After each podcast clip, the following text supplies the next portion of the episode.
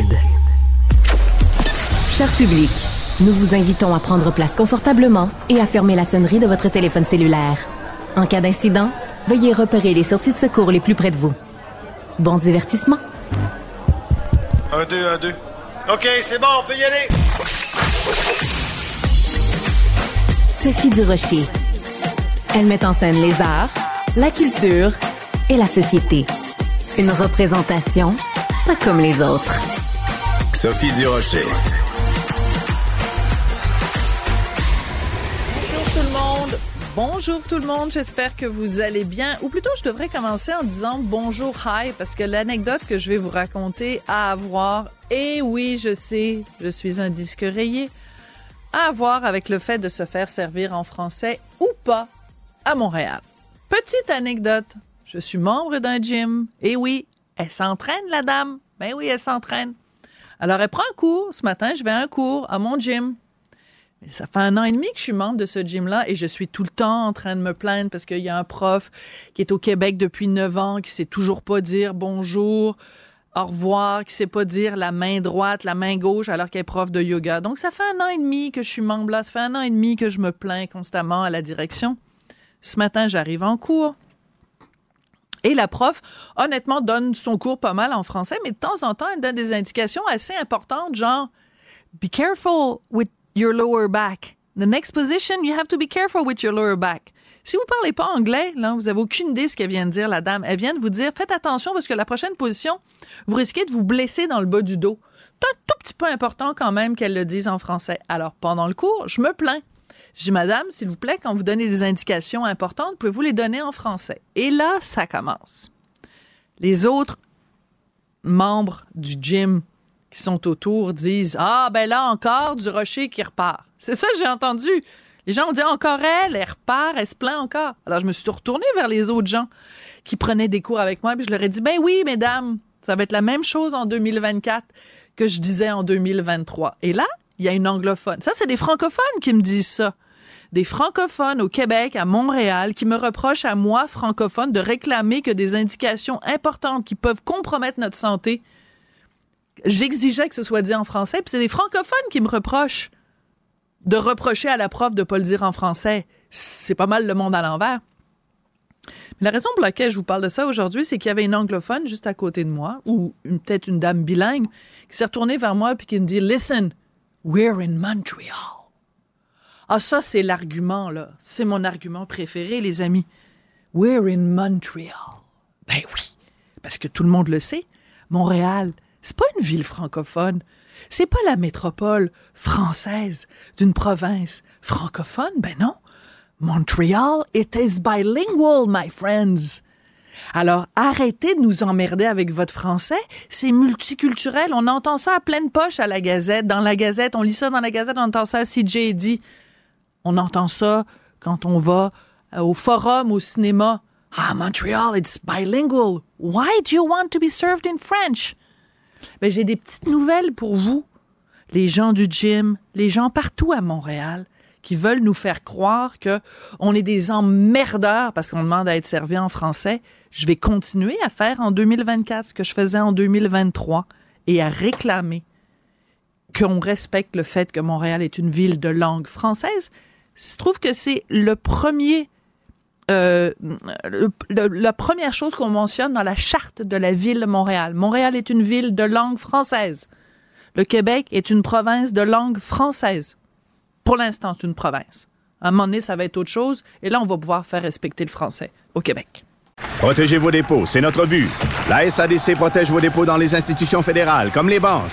L'AMF les protège dans les institutions provinciales, comme les caisses. Oh, quel arrêt!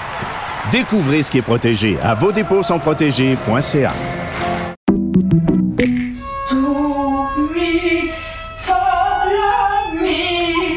Votre maison, c'est un espace où vous pouvez être vous-même.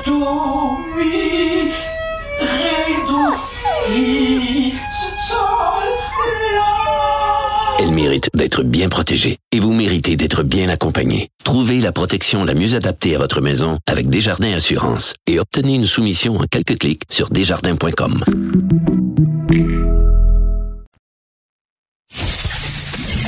Qu'elle soit en avant ou en arrière-scène, Sophie Durocher reste toujours Sophie Durocher. Rémi Ville... Je recommence. Coudon, on a l'impression que je commence à faire de la radio. Rémi Villemur est étudiant au doctorat en sociologie et un fin analyste des choses euh, de la vie de la cité. Hein? Tu lis les grands philosophes, tu lis de la poésie, tu lis énormément, mais tu réfléchis aussi à des choses très concrètes comme les déclarations de François Lombert quand Oui, s'en vas à dans un autre registre. C'est ça, c'est- on, on va dans tous les sens et Ouais. c'est ça, une société, c'est aussi ça. Alors, euh, qu'est-ce que ça t'a inspiré quand... Parce que bon, la rumeur disait François Lambert serait peut-être intéressé à la mairie de Montréal, donc il multiplie les entrevues. Qu'est-ce que ça t'a inspiré, Rémi? Ben, en fait, tout est organique, là, parce que hier, en sortant de ton studio, j'ai été saluer les gens à la régie, puis j'ai vu sur la télévision la, la, la tronche de, de François Lambert, qui est le Tarzan d'Outremont. Il est rendu avec une tignasse euh, impressionnante. Absolument. Fais attention quand tu dis qu'il habite à Outremont, parce qu'il faut pas dire où il habite, parce qu'à un moment donné, les gens d'Hydro-Québec Ouais, l'ont un je petit pense peu, que, euh, moi, je pense qu'il l'avait déjà dit qu'il habitait à Ouais. Outremont. Euh, je, je me Oui, mais il faut pas. pas cette- dire dans quel coin d'Outremont il habite. Évidemment, évidemment. Donc là, hier, j'ai appris qu'il Ouais. était intéressé par, euh, par la mairie. Moi, je, je t'avoue, je le savais pas. C'est pas, c'est apparemment c'est quelque chose qu'il répétait depuis quelques temps. Et là, euh, bon, j'ai pas vraiment pris ça au sérieux, je t'avoue. Bon, c'est François Lambert, François Lambert. C'est un gars qui se réveille à 3 heures du matin puis qui met sa tête dans une chaudière d'eau glacée puis qui part une, vi- une vidéo Facebook live. Il y a des gens qui se réveillent pour le regarder. euh, Moi, je fais partie, premièrement, c'est un ami. OK. Euh, je te l'annonce là en correct. direct. Euh, c'est quelqu'un que moi j'adore les iconoclastes. J'adore Ouais. les gens qui pensent en dehors de la boîte. J'adore les gens qui ont du front tout le tour de la tête. Et François possède ces trois qualités là. Donc, Ah, mais après ça veut pas dire que je suis d'accord avec toutes ces idées. Ben non, ben non, ben non, mais de toute Mais façon. j'aime son style. mon point, mon point, c'est que je, ré- je, ré- je- je réfléchis à toutes sortes de choses dans la vie et ça touche pas mal tout le temps la politique, je Ouais. t'avoue. Et je- un gars qui met sa tête dans une chaudière d'eau glacée à 3 heures du matin, je pensais pas qu'un jour ça pouvait être intimement associé à la politique. Oui, pourquoi pas? Et bien, je me suis trompé, Ben puisque ouais. finalement, euh, bon, là, il a dit plus tard dans la soirée que c'était pas exactement ça qu'il avait voulu dire, mais il a quand même dit qu'il allait prendre sa décision en avril 2025, soit quelques mois avant l'élection de novembre. Donc, il y a un plan dans sa tête, là. Lui, Oui. lui c'est, c'est, c'est pas décidé qu'il se lance, mais c'est pas vrai qu'il a, qu'il a confirmé qu'il ne se présentait pas hier soir, parce qu'il y a des gens qui commençaient à dire ça, c'est pas vrai. Donc, écoute, moi, François Lambert, euh, je, je t'avoue, j'ai peut-être un préjugé, OK? Tu me corrigeras. Mais j'ai l'impression qu'il est le représentant euh, le plus illustre depuis quelques années de cette nouvelle classe d'entrepreneurs, influenceurs qui ont eu un, un succès que je salue. Et moi, je suis pas quelqu'un de jaloux dans la vie, franchement. Si vous avez du succès en affaires, bravo. Et là, ces gens-là euh, rassemblent une communauté autour d'eux et un jour se disent, j'ai des opinions, je vais me mettre à les partager. Et là, ah, il y a des gens qui, qui répondent, qui partagent, qui aiment. Et là, OK. Et là, la prochaine étape dans leur tête, c'est de se dire, ben, c'est la carrière politique qui, m'attend. Et moi, j'ai, c'est là que je me dis, wow, c'est, vrai que tu as du succès. C'est vrai que tu as des gens qui te suivent. C'est vrai qu'il y a des gens qui te regardent. C'est vrai que tout ça est vrai. Tu penses à la télévision, mais est-ce que tu es fait pour la politique? Pour quelle raison tu le fais? Hein? Est-ce que Je comprends parce ce que tu veux parce- dire. C'est que c'est le fait, c'est-à-dire que des gens qui pensent que parce que ils sont bons dans la gestion d'une entreprise, que ces qualités-là, ah excuse-moi, je voulais pas te Sans problème. te scooper, mais que ces qualités-là de gestionnaire s'appliquent comme si c'était une grille. Tu es capable de gérer une usine de chocolat, tu es capable de gérer une ville et de gérer les éboueurs, etc., etc. On, on- je te propose un petit extrait. Oui. Euh, hier, donc, François Lambert qui était euh, à LCN avec notre collègue Marianne Lapierre. Euh, voici ce qu'il avait à dire parce qu'il parle justement de, de gestion. Ah, je crois pas à ça, d'investir de l'argent puis promouvoir. À un moment donné, il faut que tu sentes le pouls, puis aller me lancer en politique pour voir si les gens vont m'avoir, puis finir deuxième, puis représenter dans huit ans. Moi, je suis un entrepreneur, je suis heureux dans ce que je fais, mais je suis pas heureux de la façon que la ville de Montréal, elle est gérée. Et si c'est pas moi, ça sera quelqu'un d'autre, mais il faut vraiment redonner la ville à, à un gestionnaire. J'aimerais ça que ça soit moi. Je pense que j'ai... Alors, tu vois, redonner la ville à un gestionnaire. Et c'est là que euh, peut-être euh, que le bas blesse parce que euh, c'est pas parce que tu es capable de gérer. euh, je veux dire, faire de la politique, c'est peut-être avoir des aspirations qui sont autres que simplement être capable d'équilibrer un budget ou de, de, de planifier planifier la production de, de guimauve à la lavande? Oui, puis quand on entend redonner la ville à un gestionnaire, moi j'entends quasiment redonner le Québec à, un gestionnaire, comme si les gestionnaires n'occupaient pas déjà des fonctions. Je veux dire, Pierre Fitzgibbon, c'est un gestionnaire, François Legault, c'est un gestionnaire. Absolument. Des gens qui viennent du secteur de, de, de l'entrepreneuriat. Donc, pour moi, il n'y a pas... Euh, il va, va pas inventer quelque chose là en arrivant ce gars-là. Je veux dire, il va remplacer s'il se lance et qu'il gagne Valérie Plante, qui effectivement n'avait pas la réputation d'être une gestionnaire, mais il, il inventera rien. Et moi, j'ai, ça me fait peur parce que je trouve que c'est des gens qui se sont tailler une place dans notre mhm. imaginaire en se centrant autour d'eux. C'est toujours ça a été ça a été eux leur succès, c'est eux, c'était success story, c'est Ego Inc. Ouais, et, j'ai pas un problème si ça reste dans ce domaine-là, mais quand on embarque en politique, moi je je sais pas si qu'est-ce qu'il pense François Lambert de de la langue française à Montréal parce qu'un gestionnaire normalement devrait nous dire s'il est logique, ben on va laisser les gens parler la langue qu'ils veulent. Ça, il va se baser par exemple sur euh, la position du conseil du patronat ben ou de la chambre de commerce. Tout simplement. Tu sais peut-être trop jeune pour avoir connu ça, mais euh, Pierre Foglia, euh, quand il écrivait euh, ses chroniques dans la presse, ridiculisait tout le temps. Il disait, on est géré par des, des, des, présidents de chambres de commerce. Bon, ben, bon c'est un petit peu ça. Mais je vais te poser une question, mon cher Rémi. Qu'est-ce qui te fait plus peur, un gestionnaire qui se lance en politique ou un professeur de théâtre qui se lance en politique? C'est une très bonne question. C'était très bon. Pour les gens qui n'ont pas compris, je pense qu'elle parle de Justin Trudeau. Peut-être Justin Trudeau. Ouais, écoute, il n'y a rien qui me fait plus peur que Justin Trudeau, je t'avoue. Fait que là, tu touches à une corde sensible? Mais écoute, il y a peut-être des idées. Euh, François Lambert, moi, je veux les entendre. Je veux pas lui empêcher non plus le droit de se présenter. Puis si les, c'est ce que les Montréalais veulent, ben tant mieux. Mais Écoute, je je sais pas. Sur la question de la langue française, par exemple, je, je, le sais, c'est quoi sa position? Ben, je, la connais, sa position. Il, s'est déjà positionné en 2018, donc avant ah. la loi 96. Il avait dit, est-ce que la loi 101 est dépassée? Point d'interrogation. Ben, il faut qu'elle soit revue. Et ce qu'il sous-entendait, c'était pas qu'il fallait la renforcer.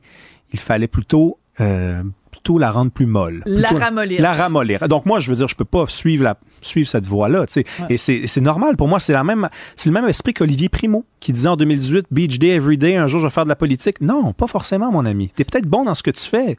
Hein? Tu es peut-être bon pour vendre de la poutine, puis des, des, bons parties, puis de faire venir Nicki Minaj à Montréal, mais peut-être que la politique, c'est pas fait pour toi. Ouais, et c'est peut-être mieux pour nous. C'est un excellent gestionnaire parce que récemment, il a vendu donc ses festivals à, à, Evenco pour un bon montant. Et euh, là, il vient d'acheter une, usine d'embouteillage. Alors, les gens dans le milieu disent au contraire que justement, bah, c'est un bon gestionnaire. La question demeure, est-ce que être un bon gestionnaire euh, pour des entreprises, ça fait forcément de soi euh, un, un bon entrepreneur, un bon gestionnaire d'une ville? C'est encore à voir. Puis ça prend moi, je suis de la vieille école où, pour se lancer en politique, que ce soit municipal, que ce soit au provincial, que ce soit au fédéral, ça prend une part de, de, de, de magie, une part de...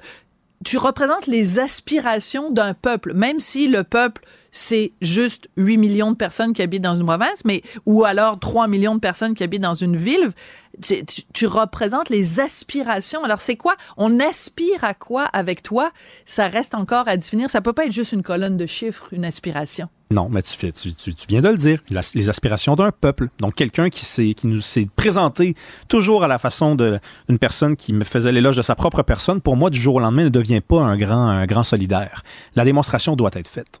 Bon, alors ce sera euh, à démontrer, donc euh, un appel à François Lambert, peut-être d'ailleurs qui va nous appeler éventuellement pour nous en parler. Merci beaucoup Rémi Villemur. Merci à toi. Bonjour, je peux prendre votre commande? Oui, je vous prendrai le sandwich, le délice du Sud. Par contre, j'enlèverai le poulet, l'ananas, les oignons puis le fromage feta. Votre auto, c'est un espace où vous pouvez être vous-même. Euh, donc vous voulez juste le, le pain et la sauce? Oui, monsieur. Elle mérite d'être bien protégée et vous méritez d'être bien accompagné. Trouvez la protection la mieux adaptée à votre auto avec Desjardins Assurance et obtenez une soumission en quelques clics sur desjardins.com.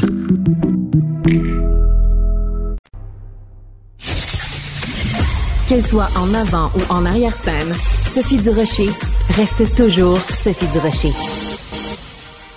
Hier, c'était une grande journée dans le milieu culturel parce qu'on apprenait non seulement quels étaient les films et les artisans en nomination pour les Oscars, on apprenait aussi les Césars et on apprenait aussi les artistes et les artisans en nomination pour le Gala des Oliviers qui va être diffusé euh, évidemment le 24 mars prochain sur Ici Télé.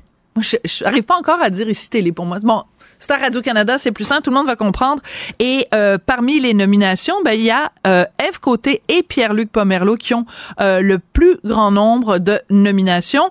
Euh, on va parler avec Pierre-Luc Pomerleau. Bonjour, Monsieur Pomerleau. Bonjour, Madame Durocher, ça va bien? Ben moi, ça va très bien. Comment vous avez réagi quand vous avez appris, Pierre-Luc, que vous étiez celui avec Eve Côté qui avait le plus de nominations? C'est quand même assez intriguant et assez surprenant. Ben sur le coup, oui, effectivement. C'est sûr que c'est le fun d'apprendre ça. Moi, je, je savais pas euh, quand j'ai vu les nominations, j'étais content de voir que j'en avais quatre, mais je savais pas que je faisais partie de ceux qui en avaient le plus là, sur le moment. je me suis pas mis à compter euh, ouais, ouais. qui, qui en avait combien. Mais euh, c'est euh, une belle tape dans le dos de, de l'industrie parce que moi, ça, ça fait longtemps que je roule ma bosse, même si je suis pas nécessairement ultra connu de la, de la masse, si on veut. Là, tu sais, je, je fais encore des shows que les gens font comme ah, je, te connaissais pas hier. Mais c'est correct, là. Ça fait. je- souvent, c'est c'est- c'est c'est les gens avec qui que j'aime le plus euh, faire rire. là. Ceux qui me connaissent pas, c'est euh, c'est toujours le Pourquoi? fun. euh, Pourquoi? Parce que le défi est que- plus grand, parce qu'il faut aller les chercher plus que un public qui vous est déjà acquis? Ah, moi, j'ai l'impression que ça, la pression est moins là. C'est drôle, hein? Hein? Euh, j'ai toujours à me prouver beaucoup. J'ai fait longtemps les premières parties de François Bellefeuille, puis euh, c'est un petit peu ingrat parce que c'est pas, euh, pas nécessairement toi qu'on vient voir. Fait que le défi était là chaque soir. Puis euh, aujourd'hui, quand c'est mon spectacle, je sais que ça va être encore plus facile de convaincre euh, quelqu'un, ben en tout cas de, de de faire passer une belle soirée à une personne qui me connaît pas parce que ben c'est ça, elle a pas d'attente. C'est ça ce que je pense. Alors sur euh, votre site, je suis allée sur euh, votre site et j'ai trouvé euh, donc une, une bande annonce, donc une publicité pour votre spectacle Moqueur euh, polyglotte. J'en ai choisi un petit extrait pour que les gens aient à la fois une idée de ce que vous faites quand vous êtes sur scène et de la réaction des gens que vous imitez dans certains cas. Donc j'en ai pris un tout petit extrait. Les gens pourront trouver la bande annonce en complet sur votre site. On va écouter ça. Bienvenue à mon 90e galop de disque. C'est fucked up, c'est fucked up. Et euh, particulièrement aimé son imitation qu'il a fait de moi au début du spectacle. Attends, t'habites pas dans le magasin? Alors pourquoi tu le paierais? J'ai vu alors, j'ai choisi ce- ces deux extraits-là. Dans le premier extrait, vous vous moquez gentiment quand même de Louis-José Houd. Dans le deuxième cas, de l'humoriste d'origine française, Jérémy Demé. Euh, imiter sur scène Louis-José Houd, euh, est-ce que ça se fait imiter d'autres humoristes et surtout Louis-José Houd? Ben, c'est certain que, tu sais, l'objectif, c'est surtout de démontrer que j'ai la capacité de reproduire la voix. Oui. Euh, L'idée, c'est pas de ridiculiser, au contraire, euh, peu importe les personnes Vous l'aimez, Louis-José? Vous le trouvez oui, drôle? oui, oui. Oui, tous ceux que j'imite, je les aime beaucoup parce que ça demande énormément de temps pour réussir à, à se rapprocher comme ça de la voix. Fait qu'il faut, faut aimer la personne quelque part, parce que sinon c'est long. Parce que c'est beaucoup d'écoutes euh, de différents numéros, de, de, de, de différentes, peu importe, là, euh, entrevues qu'ils ont faites pour être capable de, c'est ça, de, se- faire l'oreille. Là. Puis euh, euh, Louis-José, ça a été dans les premiers que j'ai réussi à imiter. J'étais plus jeune, là, j'avais peut-être une vingtaine d'années. Puis euh, ça a toujours resté, tu sais, j'ai toujours été capable de le faire. Euh, puis ce qui est important pour moi dans ce spectacle-là, c'est que les, euh, le texte que je vais faire avec la voix de Louis-José ou celle de Jérémy Demé, peu importe, ce soit quand même, euh, ce soit pas des blagues qu'eux ont utilisées ailleurs, Voilà. que je fais juste reprendre le texte. Là, tu sais, euh, je, je pense à mon imitation de Laurent Paquin, mais c'est- c'est un, un des très bonnes, une des très bonnes blagues dans mon spectacle, puis je trouvais ça le fun de la donner à Laurent Paquin. Bon, et vous allez pas nous la donner tout de suite. faut que les gens aillent voir. Est-ce que vous êtes encore en tournée avec Moqueur Polyglotte? Oui, la tournée qui a commencé le 4 avril 2023, donc ça fait pas, ça fait pas tout à fait un an encore. Puis on a des dates jusqu'en 2025. Ah, moi, ça, c'est fou, là. Je sais pas comment vous faites, vous, les humoristes, pour faire... euh, Au total, vous allez euh, faire combien de représentations de Moqueur Polyglotte? Juste pour nous donner une idée? Ben, euh, dans notre dernière, euh, dans notre dernier meeting, c'était 220 représentations, mais il en rajoute tout le temps. C'est que ça va, il va en avoir peut-être un petit peu plus que ça. Ben, ils en rajoutent tout le temps aussi. J'imagine que le fait que vous soyez en nomination, donc avec Eve Côté, celui qui en a le plus de nominations, j'imagine que ça aide, ou peut-être que je me trompe, peut-être que ça n'a pas d'incidence sur la vente des billets. C'est à vous de me le dire. Ben, c'est, c'est, c'est- faudrait se reparler euh, d'ici six mois. Je vais vous le dire, ça a un gros impact. C'est certain que c'est la première fois pour moi que, que je vis ça. Là. Fait que donc, je- j'imagine que ça va avoir quand même un, un impact parce que ça donne une belle visibilité. Moi, tout ce que, à chaque moment où j'ai de la visibilité, je vois un impact sur les ventes. euh, Oui. automatiquement. Donc, euh, oui, oui. Quand on a fait le lancement, la première médiatique, il y, a- il y a eu comme un- quand même un bon tapage médiatique, puis on l'a vu tout de suite dans, dans les Hum. ventes. Euh, par rapport à par la suite, euh, on a on a quand j'ai ra- on m'a remis ma plaque de 25 000 billets vendus. Wow. Bon, c'était une apparition à la télévision. Oups, tout de suite il y a eu euh, tu sais euh, il y a eu un boost dans les ventes. Fait que j'imagine que ça va ça va aider un petit Ça va peu. avoir un Euh, impact. Est-ce que c'est à bon, est-ce que c'est à la hauteur de ce que c'était il y a de cela euh, je sais pas 20 ans dans les premiers galas euh, des Oliviers? Certains disent qu'au au début c'était très très fort les galas des Oliviers, ça a plus l'impact que cela, mais cela dit ça ça donne quand même un peu de visibilité. Puis dans mon cas c'est toujours bon. Alors, je vais nommer donc euh, spectacle d'humour de l'année, auteur de l'année, metteur en scène, concepteur euh, visuel. Par contre, vous n'êtes pas là dans la catégorie euh, Olivier de l'année. Euh, ça a été noté par nos collègues, euh, ben, Raphaël Gendron-Martin dans le Journal de Montréal, le Journal de Québec, mais d'autres aussi.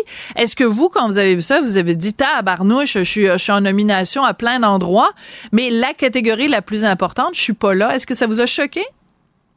Pas du tout. Je, je, je vais, je vais être très honnête avec vous. Je, je savais plus. Tu sais, on fait ça en équipe, les, euh, Ouais. la mise en nomination. Puis euh, c'est surtout euh, ma boîte de production qui s'est occupée de, de, de remplir tous les formulaires et tout. Fait que, tu sais, moi, ils m'ont dit, Hey, on mettrait ta nomination à tel, tel, tel endroit. Puis j'ai fait, ouais, ouais. C'était ça mon implication.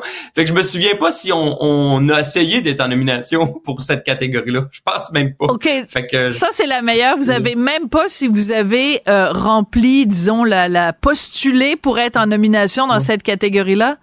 Ça, ce serait Ouais, quand non, même, ce serait quand même assez drôle. Vous a- ce serait quand même le bout du bout que vous soyez fâché de pas être en nomination là-dedans. C'est ça, là, que je, suis très honnête avec vous, je je le sais pas. Je pense que peut-être que oui, ils l'ont peut-être euh, ils l'ont peut-être euh, mis, mais moi déjà déjà d'en avoir Ouais. tu sais, moi je j'étais très content.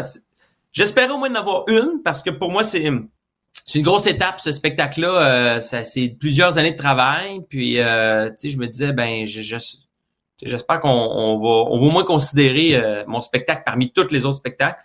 Donc après ça, euh, c'est ça, peu importe. Alors, vous connaissez sûrement euh, un site qui s'appelle la Clique du Plateau.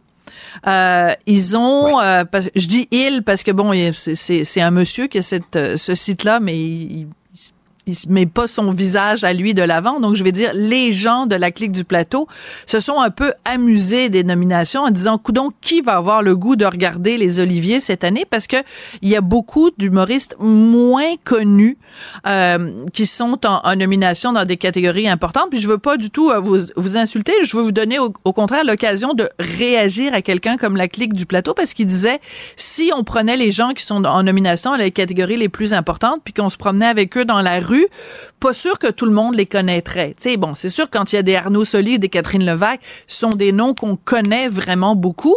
Euh, est-ce que vous, vous est-ce que si vous, je me promène avec vous euh, au coin de la rue, ici, au coin de Sainte-Catherine et Berry, est-ce que tout le monde va savoir qui vous êtes, Monsieur Pomerleau? D'après vous? Non, non. Non? Euh, Est-ce que ça vous froisse? Pas du tout, pas du tout. Puis c'est, tu sais, je dis, c'est pas tout le monde qui aime l'humour nécessairement en partant. non, mais pour regarder les Euh, fait que- Oliviers, il faut quand même un peu aimer l'humour, donc. Ouais, je pense qu'il faut être curieux, oui, tu sais, faut, faut Ouais. apprécier l'humour. Puis tu sais, souvent on entend, ah, c'est tout le temps les mêmes à la télévision. Là, on vous offre l'occasion Ah, de vous montrer répondu. des nouveaux visages. Puis là, ah, ben là, je le regarderai pas, ben je les connais pas. Tu sais, Hey, c'est tellement bien euh, répondu. Ben oui, bravo, ben vous avez raison.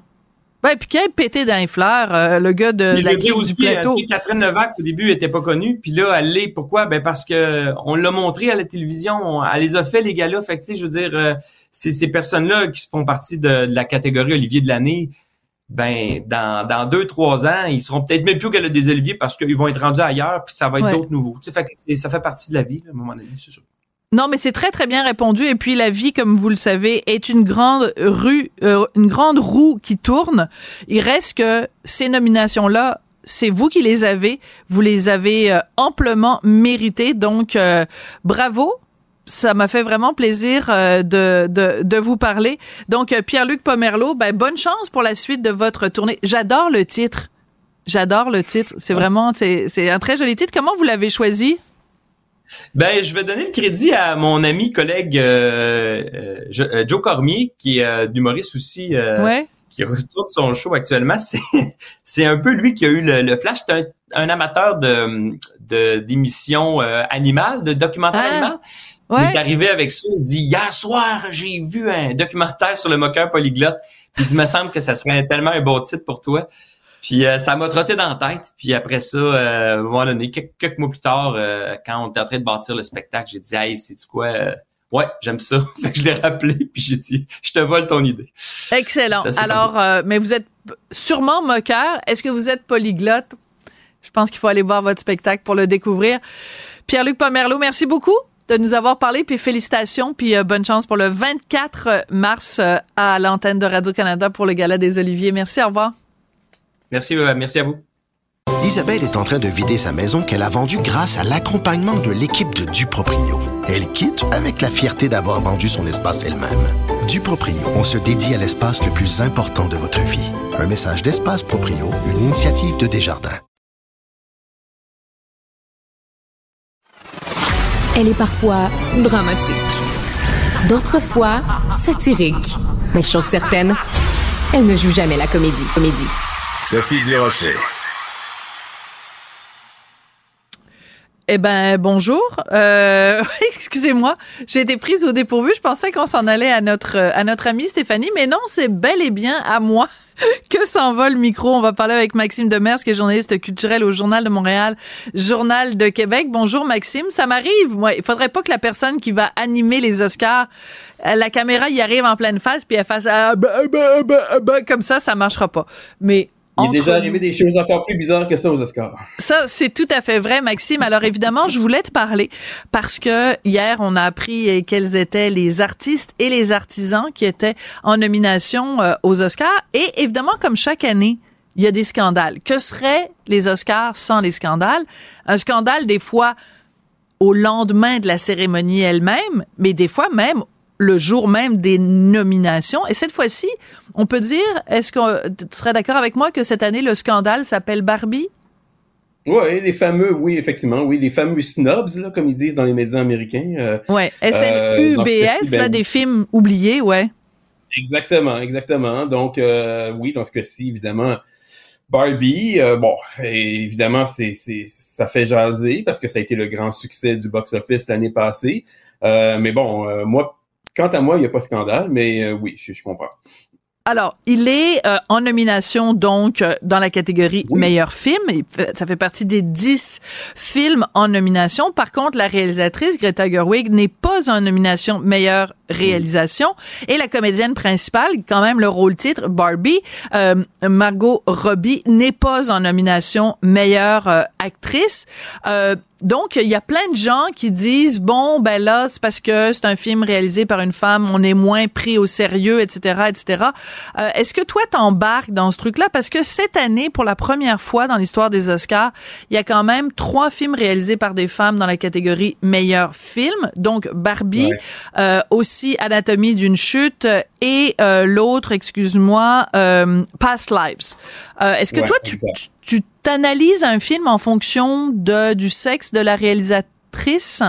Non, euh, non. Bon, évidemment, euh, cela dit, oui, il y a trois films, comme tu dis, mais il y a une seule réalisatrice nommée pour la réalisation. Ça, c'est quand même euh, non, c'est quand même un, petit problème qui est soulevé à, droite et à gauche. Cela dit, Barbie reste une comédie, une comédie très drôle. Moi, j'ai passé un bon moment en le voyant. Mais historiquement, aux Oscars, les comédies, euh, c'est pas, c'est pas les, le- c'est pas le genre de film qui brille le plus, qui est le plus, le plus reconnu par l'Académie. Euh, il a quand même décroché une nomination pour le meilleur film, ce qui est pas rien. Euh, bon, euh, que, que Ryan Gosling soit nommé pour le rôle de Ken et Margot Robbie ne soit pas nommée pour le rôle de Barbie, c'est étrange, j'en conviens. Mais en général, moi, j'ai pas de malaise avec le fait que ce film-là euh, ait pas toutes les nominations, comme par exemple Oppenheimer, parce que pour moi, c'est une comédie très bien faite, c'est un film très divertissant, mais ça, c'est pas un grand film. là. Alors, j'adore que tu dises ça. tu vas peut-être te faire euh, tirer des tomates, peut-être des tomates pourries, des rotten tomatoes, mais euh, mais mais je suis entièrement d'accord avec toi et c'est aussi que quand on parle des Oscars, euh, évidemment tout le monde et son beau-frère a une opinion et c'est correct parce que c'est un, un, mode d'expression populaire, le cinéma. Donc, c'est normal qu'on ait tous notre opinion là-dessus. Par contre, à un moment donné, quand on parle des, des, des Oscars et qu'on parle de récompenser la crème de la crème, il faut en revenir à des critères cinématographiques.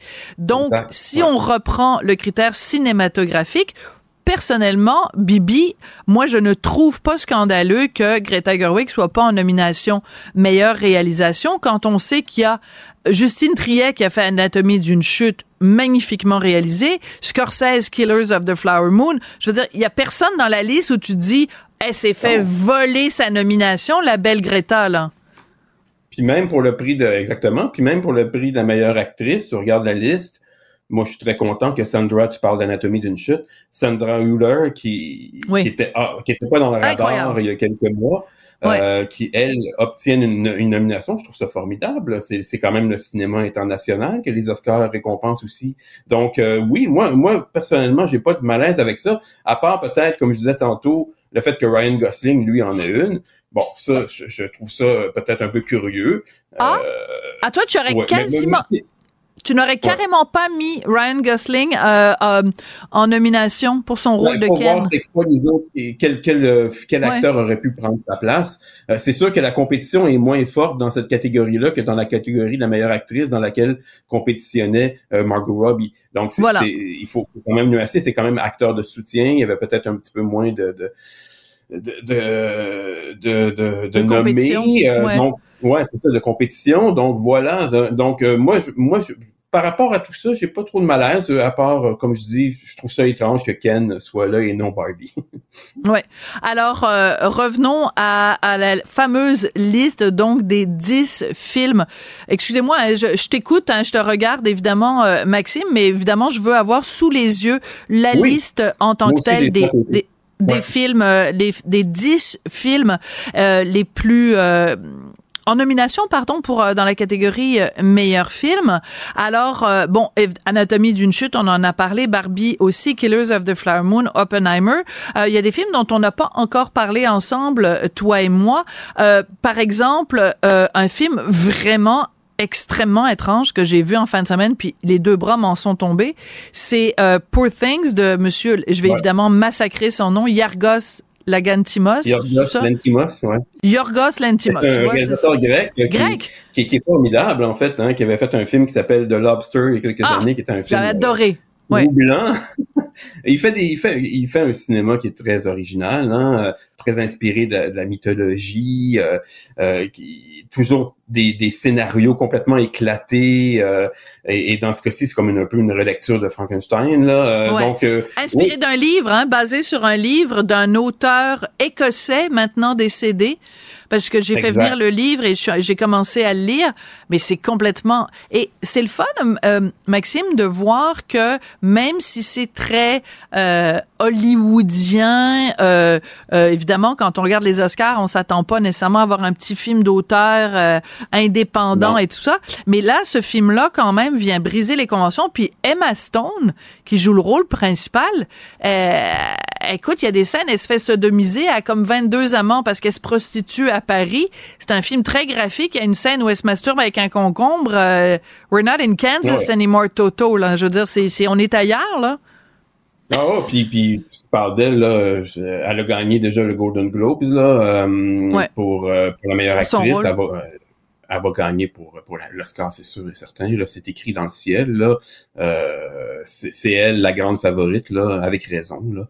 Elle est extraordinaire dans ce film-là. là absolument euh, fabuleuse. Alors, allez au cinéma et surtout, moi j'aime en ce moment parce que chaque fois qu'on va au cinéma, il y a toutes sortes de publicités où il y a des comédiens qui nous disent ben merci d'être dans une salle de cinéma parce que le film qu'on a fait, il est fait pour être vu sur grand mmh. écran et euh, donc on va mmh. encourager tout le monde à aller au cinéma voir les films qui sont en nomination euh, aux Oscars puis un petit salut évidemment euh, au film Invincible qui est en qui est fait qui est fait au Québec et qui est en nomination dans les courts-métrages. On peut euh, d'ailleurs aller, aller voir hein, euh, en ligne. Hein, est, sur la plateforme UniTV euh, gratuitement.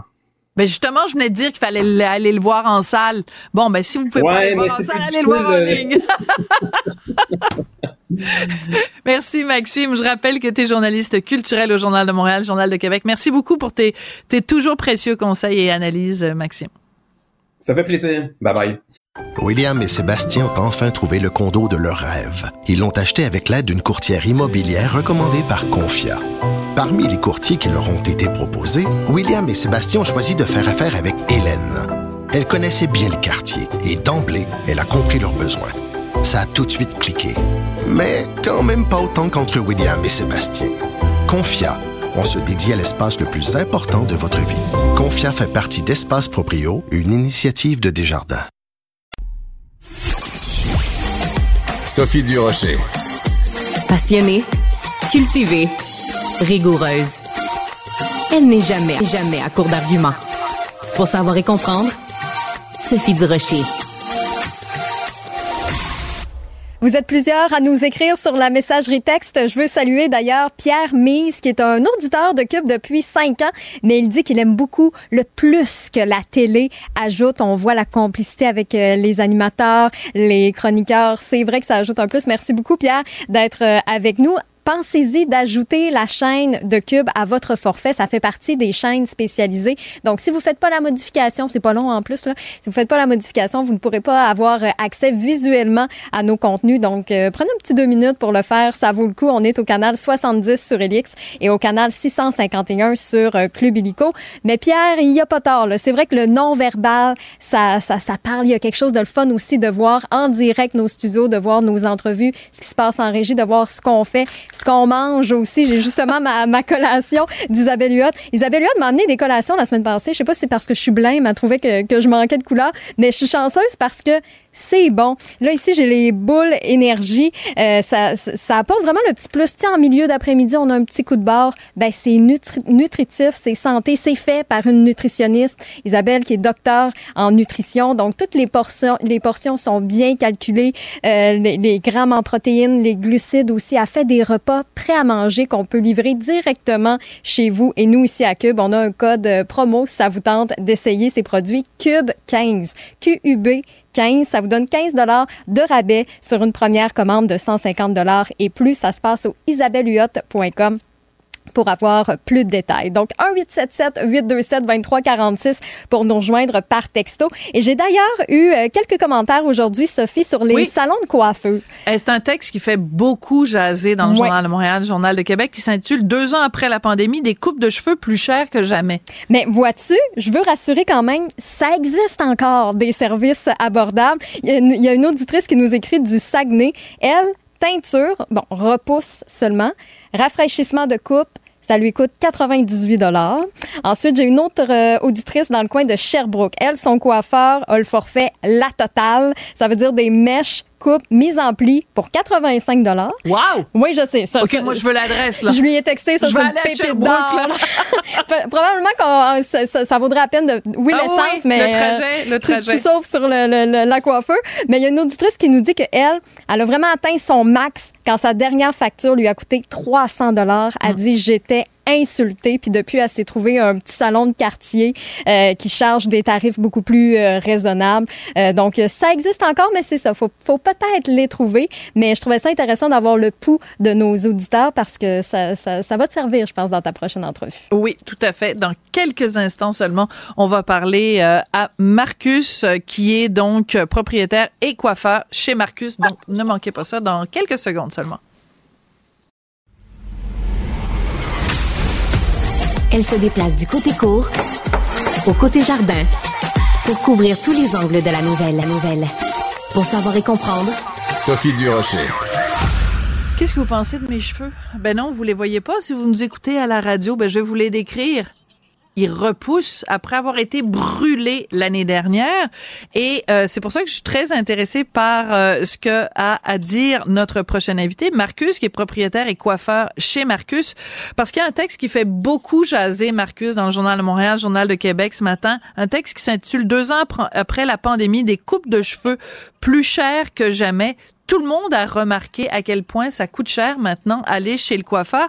Est-ce que vous, comme propriétaire de votre propre salon, Marcus, est-ce que vous arrivez à maintenir des prix raisonnables ou aussi vous, vous avez les contre-coups de l'inflation? Ben, c'est sûr que ce qu'il faut comprendre aussi, c'est ici, j'ai quand même, euh, on a une réputation quand même de salon à, à garder. Fait que c'est sûr que nous, on est un petit peu euh, une classe à part, mais c'est sûr que depuis la pandémie, on a dû euh, augmenter les prix, on a dû euh, faire face à l'inflation et aussi, tu sais, on a eu deux années où est-ce qu'on n'a pas été ouvert presque. On a été mm. fermé neuf mois.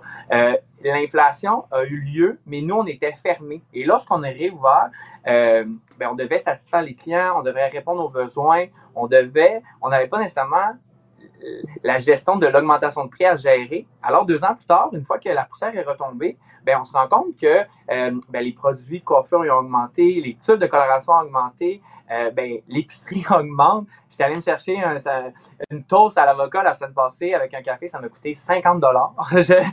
J'étais vraiment... Une toast à l'avocat avec un café? Une toast à l'avocat J'adore ça. Café. Puis moi, je bois mon café noir, là, pas un latte ah macchiato avec du caramel ça m'a coûté près de 40 dollars. Fait que, tu sais, l'inflation est vraiment présente partout. Fait que nous, on a s'ajuster tout en respectant la clientèle parce que je peux comprendre aussi que certaines personnes sont pas prêtes nécessairement à accepter de payer 300 euh, dollars pour un service. Mais, euh, mettons, comme certains coiffeurs, moi, j'ai, on est 15 ici en salon, ben j'en ai 15 qui suivent des formations, euh, ils, ils, se tiennent à jour, ils vont chercher ils vont vraiment chercher quelque chose pour euh, que la cliente, justement, se fasse pas brûler les cheveux, un peu comme vous, pour pas justement que vous ayez une mauvaise expérience. Et nous, après, on offre le vin, euh, on offre le café. Euh, tu sais, il y, a vraiment comme un, service qui englobe tout ça, qui coûte un certain montant, qui, qui doit être justifiable, plutôt que d'aller chez une coiffeuse qui doit être excellente, qui charge peut-être 90 pour une coloration racine longueur pointe avec une coupe ça doit être excellent, mais d'après moi, la cliente, lorsqu'elle repart de ce salon-là, n'a pas nécessairement le même service qu'un salon parce que ça coûte un certain montant.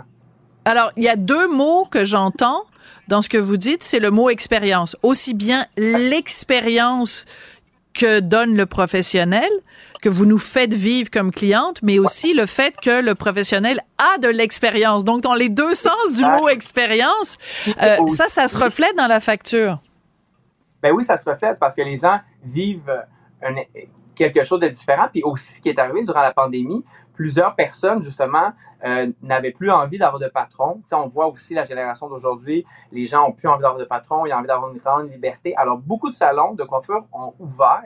Euh, les gens, euh, il y a une grande compétition dans le milieu de la coiffure parce que les gens, maintenant, tu sais, moi, je suis sur Saint-Joseph à Québec, ben devant moi, j'ai un salon de coiffure sur le coin, il y a un autre salon de coiffeur. Alors, pour se démarquer, on doit hmm. offrir une expérience différente que le cheveu. C'est moi, moi, mon but, c'était que la cliente n'a pas envie de partir lorsque ses cheveux sont terminés, euh, qu'elle s'assoit à la buvette, elle prend son verre de vin, elle finit son travail. Ça, c'est un certain montant. c'est pour ça que je vous dis que moi, le, mon salon est assez niché, mais je, je, je connais d'autres propriétaires de salons qui ont dû adhérer à ce genre d'expérience pour se démarquer justement des colorations à 80 dollars parce qu'avec l'inflation, malheureusement, on ne se souvient pas, nous, on n'y arrive pas parce que tout coûte très cher. Je nous, on doit quand même, on doit faire face à des, des, coiffeuses qui chargent pas cher. Fait qu'on doit quand même aller chercher un plus-value. Un petit plus. Un petit plus. un supplément d'âme, comme disait l'autre. Euh, et d'ailleurs, en plus, vous, Marcus, ben, on vous connaît. Évidemment, il y a une série chez Marcus là, qui est disponible sur nouveau.ca. Euh, vous êtes, entre autres, euh, le coiffeur de, et corrigez-moi si je me trompe, mais de, de Véro, de Marimé. Bon. non, de Marilou. de Marilou. Ah, mais des fois, je mélange Marilou et Marimé. Je suis vraiment désolée.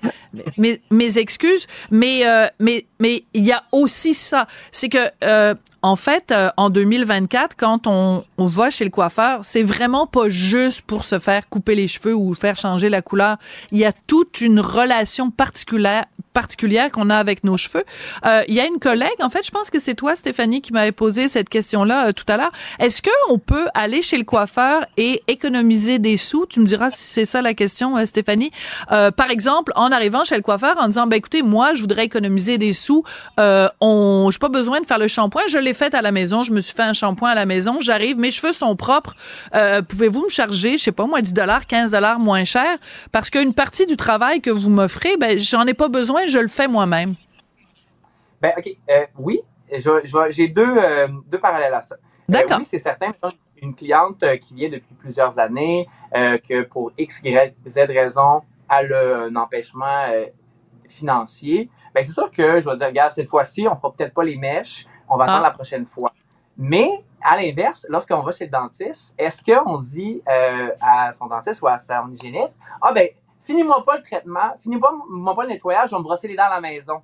Puis ça va me coûter moins cher. Je comprends. qu'il y a une insulte un peu au respect du travail, au respect du coiffeur, parce que, ben, je peux bien t'enlever 15 mais si mon travail n'est pas fait à 100% moi, tu n'as aucun respect sur mon travail. Est-ce que tu dirais ça à ton dentiste ou à ton médecin? Ah, ben, finis pas euh, mon, euh, mon examen, je suis correct, ça va coûter moins cher. Fais pas, fais pas mon examen. J'allais faire des blagues de mauvais goût, mais je vais vraiment me retenir. Fais-moi pas l'examen dans certaines parties. M'a demandé à ma blonde de le faire. C'est ça, exact, exact. Tu sais, de là, moi, je suis pas fin sur le temps. Mais à l'inverse, je comprends la situation économique présentement parce que les gens, ben, ils regardent vraiment où est-ce qu'ils mettent leur argent. Fait d'où le point que souvent, moi, en premier lieu, la consultation, je vais le dire à la cliente. C'est quoi ton budget aujourd'hui? Ah! Parce que si ton budget va vraiment, si tu vas être blonde platine, tu veux 200 dollars, ben ça fonctionnera pas. Par contre, voici d'autres alternatives pour 200 dollars. D'accord. Et est-ce que vous remarquez, euh, Marcus, puis ce sera ma dernière question, est-ce que vous remarquez quelque chose comme par exemple le fait que euh, des gens qui avant se faisaient couper les cheveux, mettons à toutes les six semaines, puis là ils disent bon ben finalement ça va être à tous les deux mois ou à tous les trois mois, je vais espacer. Je veux continuer à avoir les services d'un coiffeur parce que j'aime mon coiffeur, j'aime le service qu'il me donne, c'est le meilleur. Mais au lieu d'aller le voir très souvent, je vais aller le voir moins souvent, puis ça va valoir plus la peine. Ben oui, ça, on le sent. Par rapport à l'inflation, les gens viennent moins souvent, mais justement, lorsqu'ils viennent, ben, ils savent qu'ils ont un certain montant à payer, mais les clientes viennent beaucoup moins souvent, puis la mode est aux cheveux longs, fait que je pense que les clients aiment ça se faire laisser pousser les cheveux. Mais pas ça! on voit les clients Dites-moi pas ça que la mode est aux cheveux longs, Marcus! Il y a quelqu'un qui m'a brûlé les cheveux! ben, ça pousse, ça prend un an, c'est même pas fait encore! Vous êtes en train de me dire, je suis pas à la mode, j'ai des cheveux courts, alors que c'est pas moi qui voulais, c'est un méchant coiffeur qui me les a brûlés. je vous taquine, Marcus, mais euh, j'ai une petite crotte sur le cœur depuis un an, puis ça m'a fait du bien d'en parler avec vous. Ça m'a fait du bien. Merci beaucoup, Marcus. Ça a été vraiment euh, un plaisir. Je rappelle que votre salon, donc, vous l'avez dit, est sur la rue euh, Saint-Joseph, dans le quartier euh, Nouveau à Québec. C'est ça? Oui. Et puis, ben, on salue Saint-Roch, le quartier Saint-Roch, voilà. Nouveau Saint-Roch. Merci beaucoup, Marcus. Ça a été un plaisir. Puis on retrouve évidemment l'émission chez, chez Marcus sur nouveau.ca. Merci beaucoup. Merci. Sophie Durocher. Un savoureux mélange artistique de culture et d'information. On va parler maintenant du sujet de l'heure en politique euh, internationale, mais en particulier évidemment en politique américaine, le feu vert que euh, Trump, Donald Trump vient d'obtenir au New Hampshire. On va parler évidemment avec Normand Lester, qui est blogueur au Journal de Montréal, Journal de Québec et animateur du balado Normand Lester raconte à Cube. Normand, euh, donc c'est lui qui va, selon toute vraisemblance, évidemment être candidat il va obtenir l'investiture républicaine, il n'y a aucun doute là-dessus. Et puis, il y a des très, très bonnes chances aussi de devenir président des États-Unis, mais ça, on peut encore avoir des surprises. Premièrement, les deux candidats, à cause de leur âge, eh ben, il pourrait leur arriver toutes sortes de choses euh, qui euh, fassent qu'ils ne euh, puissent pas être candidats à la présidence. Et, oui, toutes sortes d'ennuis de santé, oui. Exactement. Et dans les deux parties, probablement que les états-majors euh, regardent ça et regardent qui on pourrait présenter si jamais pour une raison ou pour une autre, un des deux euh, n'était pas capable de le faire. Puis en plus de ça, Trump, bien sûr, il y a toutes les poursuites judiciaires contre lui, euh, qui, bien lui, bien sûr, essaie d'étirer ça, et il y a les moyens d'aller en cause suprême à chaque fois qu'il y a une mhm. décision qui est prise. On l'a vu, il a fait ça une dizaine de fois là, depuis qu'il est engagé en politique, puis il va le faire encore parce qu'il espère repousser tout ça après les élections de novembre en disant je vais être élu et je pouvoir et, et je pouvoir bien sûr me, me gracier bien que ce soit pas évident. Mais il faudrait voir aussi la situation que ça incroyable que ça va poser. Imaginez-vous s'il est condamné à une peine de prison pendant la campagne électorale. Hein? Qu'est-ce qui va se passer? Et ben, qu'est-ce qui va se passer?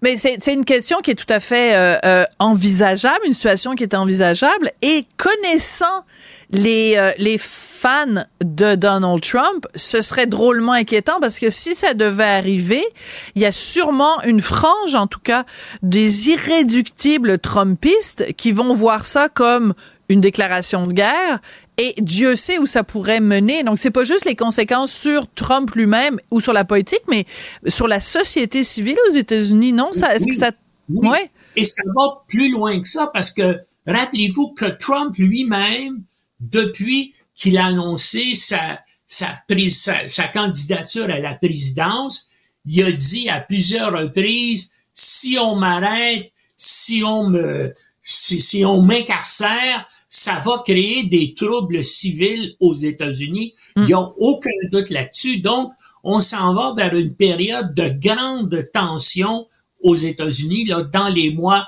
euh, qui viennent parce que 6 janvier prise 2. 6 janvier prise 2. Ouais. Mais en pire en plus de ça, en mm. pire en plus de ça. Parce que bien sûr, tout le monde, l'attention monte aux États-Unis, euh, les divergences aussi entre les trompistes, hein, parce qu'on ne peut plus parler de parti républicain. Le parti républicain d'Eisenhower, le parti républicain de Ronald Reagan, de George Bush père, c'est fini. Maintenant, Mais ils reconnaîtraient même pas leur parti. Ils ne, ils ne reconnaîtraient même pas leur parti. En fait, il faudrait renommer ce parti-là et l'appeler le parti Trump parce que ben, c'est très, très bien expliqué dans ta chronique euh, d'aujourd'hui ou peut-être celle d'hier, euh, euh Normand, justement toute cette... C'est celle de ce matin.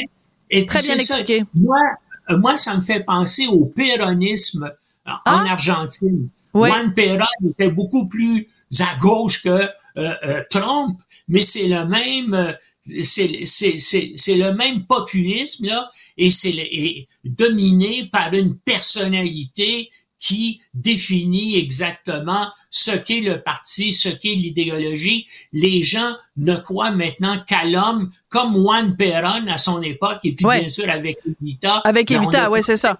Mélania n'est pas Evita, mais euh, voilà. Elle joue pas le même rôle. Mais, mais, euh, I cry for you, America. Mais c'est terrible que ça arrive dans la plus grande démocratie euh, moderne, hein? Et c'est donc c'est en train de, la démocratie est en train de s'effriter. Et si cet individu-là est élu, comme ça peut très bien arriver, eh bien, on va, on va avoir un État euh, totalitaire, un État autoritaire où c'est un homme qui va décider que ce qui est bien et ce qui est mal. Et puis, il l'a dit lui-même, hein, et, et, et ses avocats l'ont dit encore la semaine dernière.